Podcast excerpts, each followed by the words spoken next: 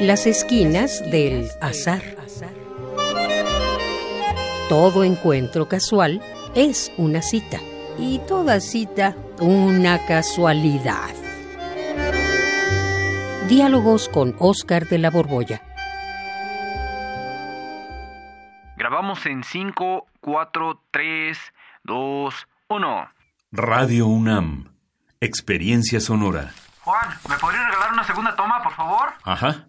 ¿Igual o diferente? ¿Me podrías regalar una igual que la anterior, por favor, Juan? Radio UNAM. Experiencia sonora. Hola, Juan. ¿Eh? Corté. Juan, este, ¿qué haces aquí? Corten. este- Corte. Eh, ¿Qué pues, hace aquí Oscar de la Borbolla? Pero no le dijeron que estamos grabando. ¿Cómo Pues te vi y me verte. entrevistaron y pues pasé a saludar. Sí, pues estamos grabando. Oh, pues qué, perdón, Pero hombre. qué gusto, qué sorpresa. Es una bonita sorpresa. Qué bueno que interrumpiste. Pero Bienvenido. fíjate que me gusta agarrarte aquí. Ajá. Porque estamos en Radio UNAM, que es una emisora que comunica. Mm, Y, y sí. yo tengo fuertes dudas de la comunicación. Tú que eres un comunicador de hace muchos años. A lo mejor puedes estar de acuerdo conmigo. Epistemológicamente, No, no, no. semióticamente, Eh, o como... Fácilmente, fácilmente. bueno. A ver, te voy a decir una cosa. Un perro café cruza la calle. Ajá. ¿Tú crees que tú o los radioescuchas entiendan esta frase? Claro. A ver, cuando yo digo un perro café cruza la calle, ¿qué raza de perro te imaginaste? Mm, criollito, como decimos en México. ¿Y qué calle cruzó? Adolfo Prieto, aquí enfrente de la estación, lo, lo imaginé. ¿Y de qué, co- de qué tono de café era? Un cafecito así como tabaco. Pues yo me imaginé un perro salchicha, Ajá. eh, que es un color café también, pero más tirándole al rojizo. Y la calle que atravesó fue Insurgentes. Lucas. Lucas se llamaba mi Sí. perro. ¿Tú te imaginas la diferencia de representación que se hace cualquiera que escuche esta frase que parece un mensaje tan sencillo? Pues sí, pero es un mensaje en general, no es, no es tan específico. Cada quien pensará en su tono de café y en su perro, ¿no? Entonces, ¿qué comunica uno? Perro, café, Sí, cruza calle. Pero cada quien su perro y su café y su calle. Claro. La comunicación, cuando efectivamente hace que algo se vuelva común, que eso es lo que significa comunicar, hacer algo que está ahí, que se vuelva común para ambos, resulta que cada quien piensa en cosas diferentes. Si, lejos de esta expresión, que es muy sencilla, soltáramos un larguísimo discurso, seguramente la diferencia de palabra por palabra que cada receptor tiene es distinta según la persona de que se trate. Y te lo pongo como una prueba. ¿Has releído alguna vez un libro? Claro. ¿Y te ha dicho lo mismo ese libro? No. Ahí tienes.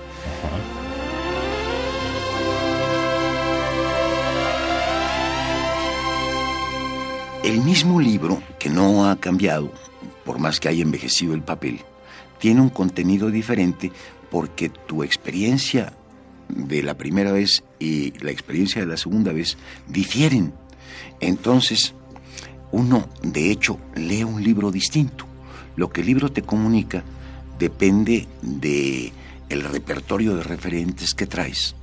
Y entonces nunca dice lo mismo.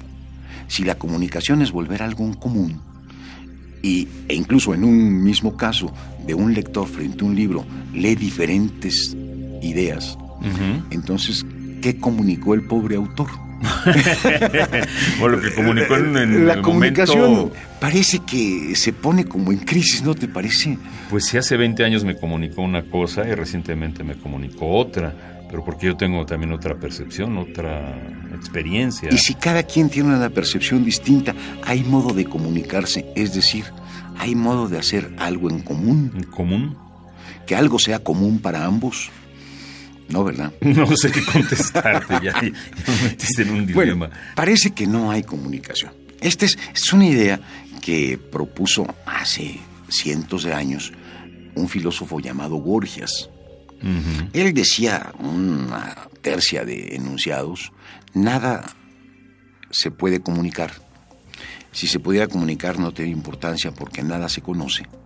Y aunque se pudiera conocer tampoco tiene importancia porque nada existe. Nada más te he comentado uno de los enunciados. Pero fíjate que me ha llamado mucho la atención y qué bueno que estamos en Radio Universidad, porque esta es una radio que comunica.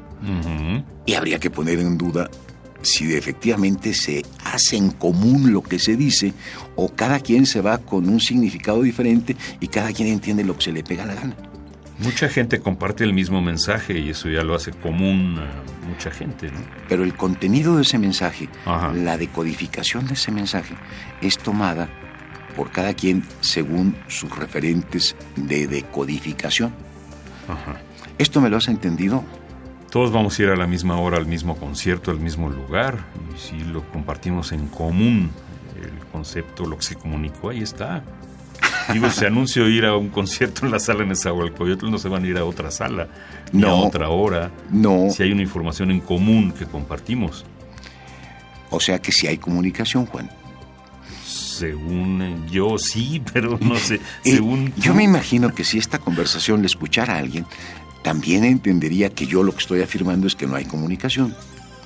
Eso es lo que estoy entendiendo que tú quieres decirme. Luego entonces también sí hay comunicación. No puedas ver una comunicación exacta de entendernos plenamente, pero en el fondo sí hay comunicación. Yo tenía un maestro muy querido que era Eduardo Nicol, y cuando problematizaba el problema de la comunicación, se hacía las mismas bolas que Borgias y que nos hemos intentado hacer aquí. Pero él partía de una afirmación un tanto drástica. Decía, la comunicación es un hecho.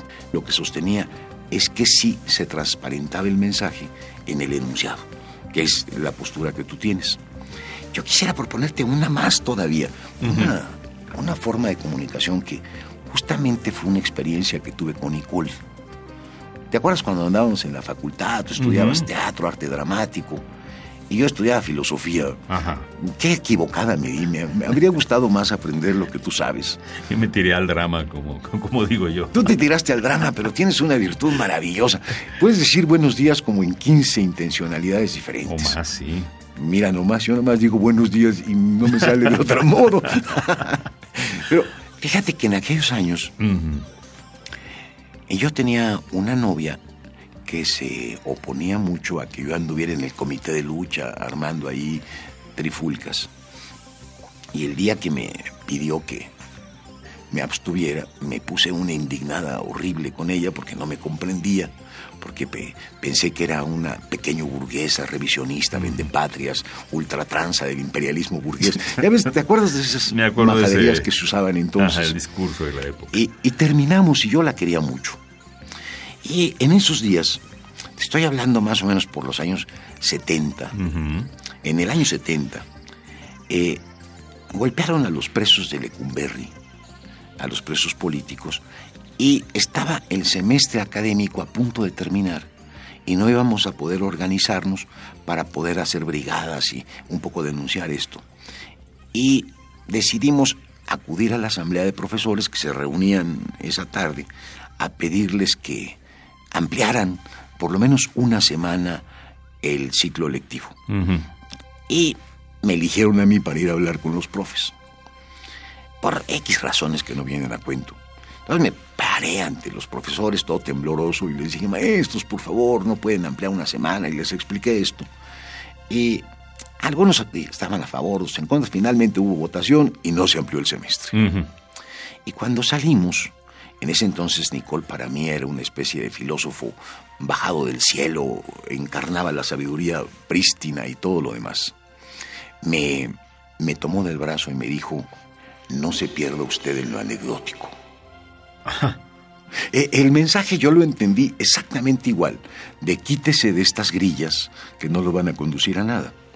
Sin embargo, no me enojé con él como me enojé con mi novia, y me quedé con esa frase, pues prácticamente hasta el día de hoy, dándole de vueltas y vueltas y vueltas, y mientras más vueltas le he dado, más significados me ha reportado esa frase. Nicole no sabía lo que yo iba a terminar entendiendo. A veces hay mensajes que significan más de lo que el que lo envía sabe. El mensaje creo que me lo he terminado dando yo a mí mismo. Cuando uno tiene deferencia por otra persona, la otra persona tiene autoridad. Entendemos mucho más que cuando una persona no tiene autoridad sobre nosotros. Si a mí me dice una divina, usted se va a morir, suelto la carcajada. Pero si me lo dice un médico, lo tomo más en serio. El significado también depende de la actitud que uno tiene respecto de el que envía el mensaje. Es muy raro todo esto, Juan.